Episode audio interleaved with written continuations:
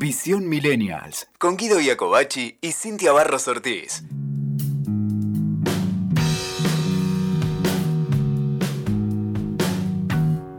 ¿Qué tal? Bienvenidos a Visión Millennial. En este episodio vamos a hablar de un concepto que es muy interesante, pero del que poco se habla y poco se sabe. Dicho esto, les presentamos el pink washing, pink de la comunidad LGTB, washing de limpiar o mejor dicho, blanquear. Arrancamos. El pink washing, traducido como el lavado rosa, está compuesto por el color rosa asociado a la comunidad LGTB que sin ir más lejos, en los campos de concentración nazi se señalaba con un triángulo rosa a los presos por causa de homosexualidad. Así es, y para ampliar podemos decir que el pinkwashing es algo así como el conjunto de maniobras o estrategias que marcas multinacionales, negocios, países e instituciones llevan a cabo para significarse como defensores del colectivo LGTB. Eh, y de esa manera desviar la atención u ocultar la atención a otros temas que no les conviene tanto o simplemente mejorar su imagen o reputación. Exacto, viste cómo está pasando con todo, ¿no? En la sustentabilidad también se empieza a usar, eh, digamos a la audiencia que lo que nos están vendiendo es como que son reprogres, abiertos, tolerantes, modernos, ¿no? Etcétera, entre otras características. Claro, digamos, cuando ustedes vean que esto sucede, es decir, cuando vean que se utiliza todo este tipo de simbología, digamos, de LGTB, pero sin aplicar ninguna medida, digamos, que, que muestre realmente un compromiso con, la causa, eh, digamos, a esto, a esto es lo que se le llama pinkwashing. Se llama, eh, mira, todo lo que se le está sumando atrás la palabra washing, que es limpiar, ¿sí? Tiene que ver con esto, ¿no? Como también habíamos hablado en, en otra oportunidad, eh, de la sustentabilidad, ¿sí? lo que se hace es utilizar causas sociales muchas veces o de interés público, ¿no? Para limpiar la imagen de alguna empresa, de alguna marca, en este también de un país, de un estado. Claro, para los que no sepan, también nosotros hemos hecho un podcast hablando del, greenwashing, claro, que es el lavado verde. Exacto, donde las empresas también utilizan lo que es la sustentabilidad y lo ecológico para limpiar su imagen, pero es toda una fachada, digamos, que lo usan como algo para empatizar con los otros y, generar no más clientes más clientes, vamos a decirlo. Sí, sí, es así, es así, eh, fríamente. fríamente. Triste, digamos, pero real, ¿no? Que las empresas hagan esto. Claro, para que quede más claro aún, van a ver que cuando llega el Día del Orgullo sacan la bandera LGTB.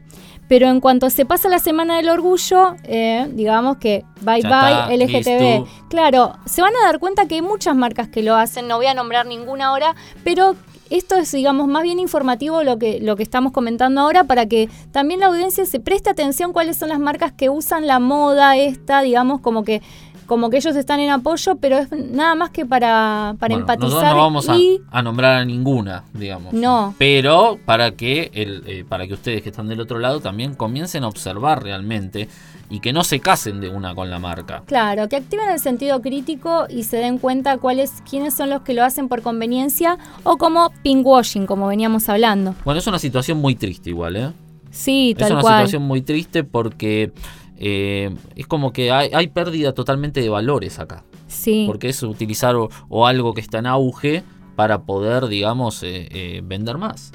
Sí, pero ah, mira, algunos también puede caer en esto de que no lo, muchas marcas también lo hacen como decir, bueno, listo, yo apoyo, porque realmente lo sienten, quizás no lo, no lo hacen como con esa intención de querer generar clientes o generar empatía y, atracción hacia su marca, ¿no? Eh, y poner, digamos, en foco su marca en ese momento, pero bueno, es como que de alguna manera, viste, eh, también se tienen que ver esas marcas, esas empresas, eh, por qué la necesidad de esto de sentirse cool, ¿no? Cuando en realidad durante el año quizás ni siquiera hacen ninguna actividad como para que eh, sucedan cosas positivas en, en relación o que beneficie a la comunidad LGTB. Bueno, pero eso es, digamos, los que están a cargo de los departamentos en las empresas, tanto de marketing o de, la parte de responsabilidad social y demás, me parece que tienen que replantearse un poquito y trabajar sobre estos valores para que, sí, vos te vas a comprometer con una causa, que lo hagas para siempre con esa causa y no por un, por un periodo de tiempo limitado. Claro, y que se obtengan beneficios, ¿no? Que, se obtengan cosas concretas para eh, con la comunidad, con la causa en sí. Bueno, mira, acá tengo el dato de que la primera vez que se escuchó el término pinkwashing fue para referirse al Estado de Israel que aún sigue vendiendo una imagen al mundo de ser uno de los países más LGTB friendly ¿sí?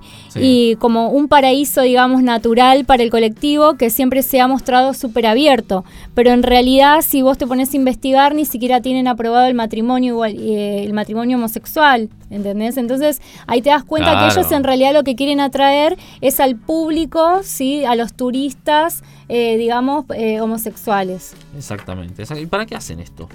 Y ya te dije, generar clientelismo, es esto, generar clientes, es, eh, es capitalismo puro, digamos. Y algo que tenemos que resaltar acá para nuestros podcast escuchas y que les quede bien grabado es que el pinkwashing es un falso apoyo. Siempre lo es, ¿sí? Y repito, siempre.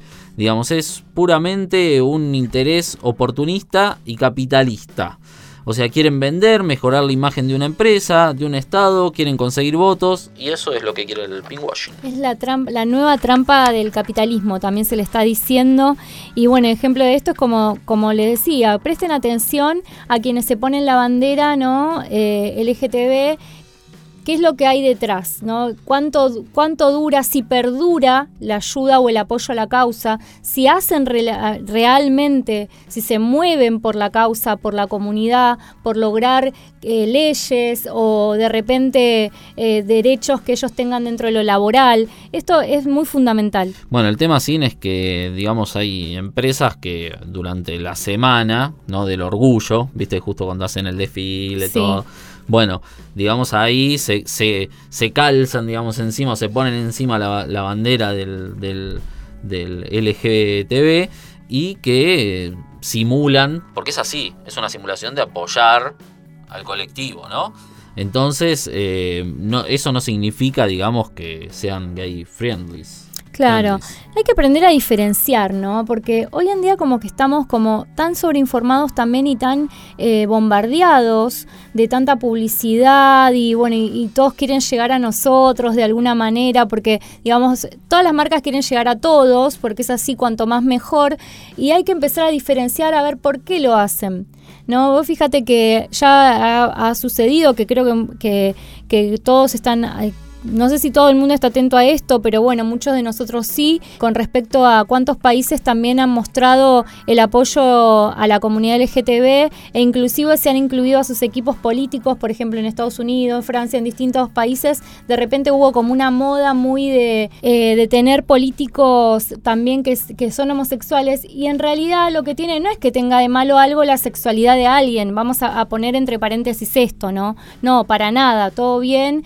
Eh, sino que, digamos que muchas veces se utiliza todo esto para llegar a más gente, para empatizar.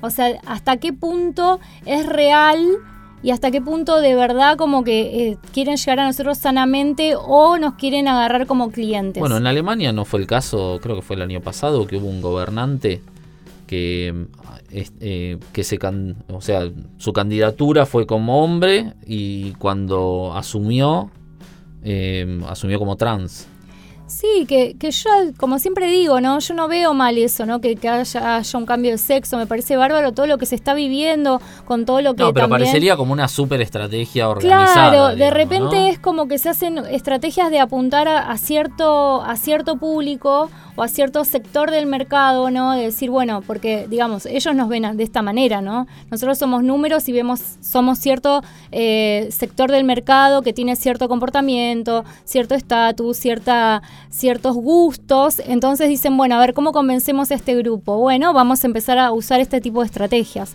Entonces, es el estar atentos a esto, ¿no? De hasta qué punto es real lo que estos movimientos estratégicos, porque son movimientos estratégicos de comunicación también, eh, y hasta qué punto se sostienen en el tiempo, ¿no? Si, si realmente, por ejemplo, hay políticos que, que lo sienten y es realmente así, que se hagan leyes que sean in- más, más Claro. inclusivos, ¿no? Que, que se los tenga más en cuenta, que se, que se resuelvan todos los problemas que la comunidad en sí eh, necesita resolver. Exactamente, sí, eh, por lo que me acuerdo que, bueno, le mandamos un saludo también a nuestro amigo, ya que estamos, el Brujito Maya, Sí. que bueno, que él hizo el documental eh, Nosotros, Qué genio. donde ahí Sí. Donde ahí cuentan, eh, justamente querían que en el documento aparezca la T de trans, no masculino ni femenino, Sí. que eso no lo pudieron lograr, eh, pero bueno, que estaban buscando, digamos, eh, eh, hacerlo. Sí, la verdad que ese documental, mira, inclusive está bueno mencionarlo porque son por ahí piezas audiovisuales que, que está bueno para abrir la cabeza, ¿no? De cómo la- también la persona se, se siente y, y quiere ser percibida de, de cómo, cómo esa persona se siente, ¿no? Ser percibida también Tal por cual. los demás. Y ese documental realmente Nosotros se llama, está muy bueno y encima recibió un montón de premios. Un montón de premios. sí, Le sí, felicitamos a Gabriel Ruggiero, es un genio. Vamos a compartirles a grandes rasgos lo que pensamos los jóvenes acerca de lo emergente del pinkwashing, o sea, qué es lo que no nos gusta en sí del pinkwashing. Ahí vamos. No nos gusta ni queremos que tu empresa, marca, figura pública, partido político se vista con los colores del arco iris. Lo que queremos es que tus bases y tus estatutos defiendan al colectivo, su contratación, sus derechos como trabajador dentro de lo que es tu marco de acción. Hay que desconfiar de aquella empresa que diga viva el orgullo gay. Hay que desconfiar así tal cual como lo decís y también no queremos que, que las marcas, también el Estado, eh, de repente por intereses privados, ¿sí? Porque muchas veces la mayoría de las cosas, lo que, lo que es público, ¿no? De, de algo que, que se necesita como comunidad, también en general, ¿no? Cuando se hace privado, siempre, digamos, inter- los intereses privados lo que hacen es como que convertirlo como en esto de, de querer aprovecharse de ello para, eh, para facturar, digamos, Sí, ¿no? Lo que no queremos es que se vista con estos colores para arruinarlo de alguna manera, ¿no? Para decirlo. Lo que se quiere es que, como decía Guido, haya más leyes, haya más medidas que ayuden a preservar los derechos humanos. Y si ayudan, que ayuden durante todo el año, no solamente en la semana de, de- del orgullo, ¿sí? Que frene la discriminación y que se favorezca la información y a la visibilidad de, todo lo que ellos están requiriendo. Tal cual, Cini, como vos lo decías, que eso es fundamental. Si lo haces, hacelo todo el año. Lucí los colores, unite al orgullo, nadie te va a decir nada, ¿sí? Pero si no lo haces realmente, lo único que. Y lo único que querés, digamos, es dártela de, eh, viste, de progre abierto. Sí. y solo lo usás como, como una simple, digamos, fachada. eh, no pongas la bandera en tu logo, publicidad o comunicación simplemente para lavar tu imagen. Exacto. Le decimos todos nosotros, los jóvenes, un alto al pinkwashing. Escuchaste Visión Millennials con Guido Iacobacci y Cintia Barros Ortiz. WeToker. Sumamos las partes.